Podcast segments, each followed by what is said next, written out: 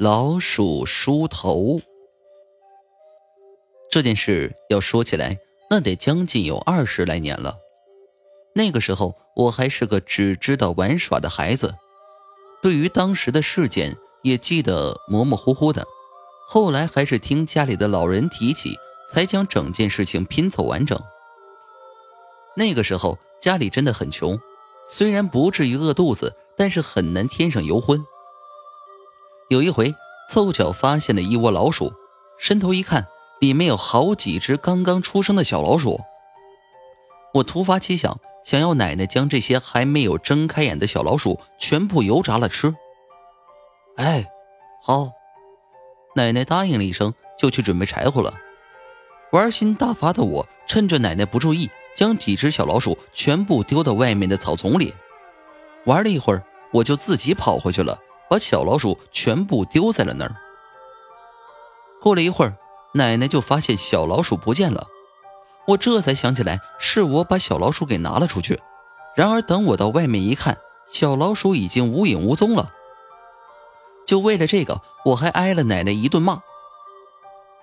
小孩子调皮很正常，所以大家也没将这件事情放在心上。吃过晚饭，我早早就睡下了。睡到半夜，好像有什么东西在弄我的头发，有点麻麻的，也有点舒服。迷迷糊糊之际，我伸手抓了一把，一下子抓到了一个软乎乎、热乎乎的东西。而且还吱呀吱呀的叫个不停，当时把我给吓得呀，嗷嗷的从床上蹦了起来，连拖鞋都没穿就冲出了房门。我把这件事说给大人听，都没人信我，认为我是做噩梦了，给我好一通气。到了第二天，说什么我都不愿意一个人睡觉，就和奶奶挤在了一张床上。也许是前一天受了惊吓，这一夜我睡得并不安稳。半夜头部又传来奇怪的响动，我不敢伸手去抓，情急之下抓起了奶奶的手放在我的头顶。奶奶被惊醒了，打开了灯，看见一个黑影，咻的一下钻进了柜子跟墙中间的缝隙，气得骂了一句：“这该死的东西！”气归气。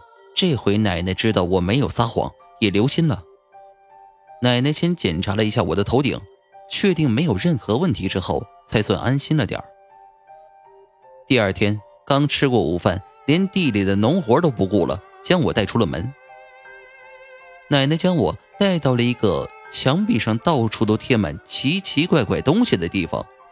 进去后，很恭敬地冲一个比他年纪小十来岁的老人喊着“黄奶奶”。然后就直起我头上说起了整件事情。听完讲述后，黄奶奶的脸色有些不好，她凌厉的目光紧紧锁在了我的脸上。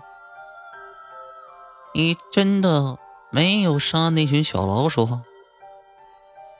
本来是有那个打算的，可是最后找不到小老鼠，这个事儿也就没没没后文了。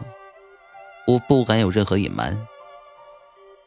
那就好，哎，你们遇到的是百年难得一见的老鼠梳头。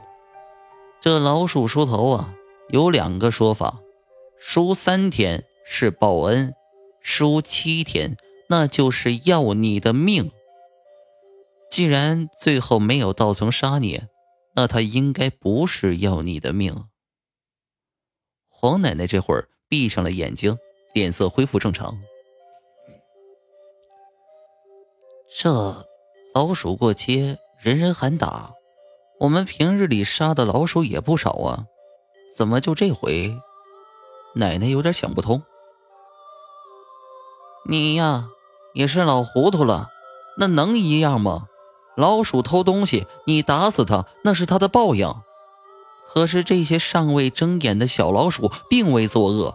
你要杀了他们也得说得过去，怕他们以后作恶。可是你是为了吃它们而杀害它们，这就是杀孽。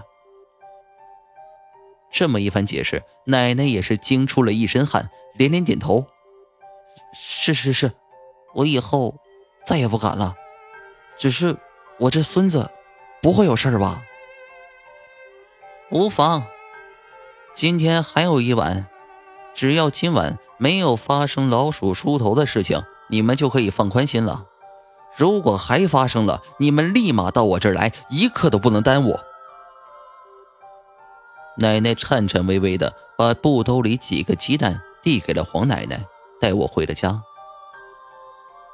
到了晚上，我吓得睡不着，而老鼠如约而至，过了一会儿就没了动静。又过了一天，到了第四天晚上，我们全家人都很紧张。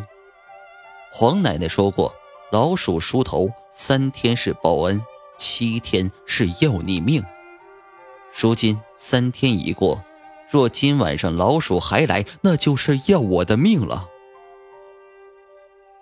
关上灯，躺在那儿，全家人都没敢闭上眼睛睡觉，一直熬到天微微亮。老鼠都没有出现，才松了口气去睡觉。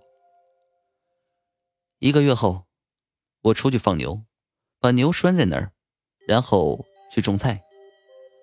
我坐在那儿看着，谁知有另一边别人家的牛挣断了绳子，跑过来和我家的牛打架。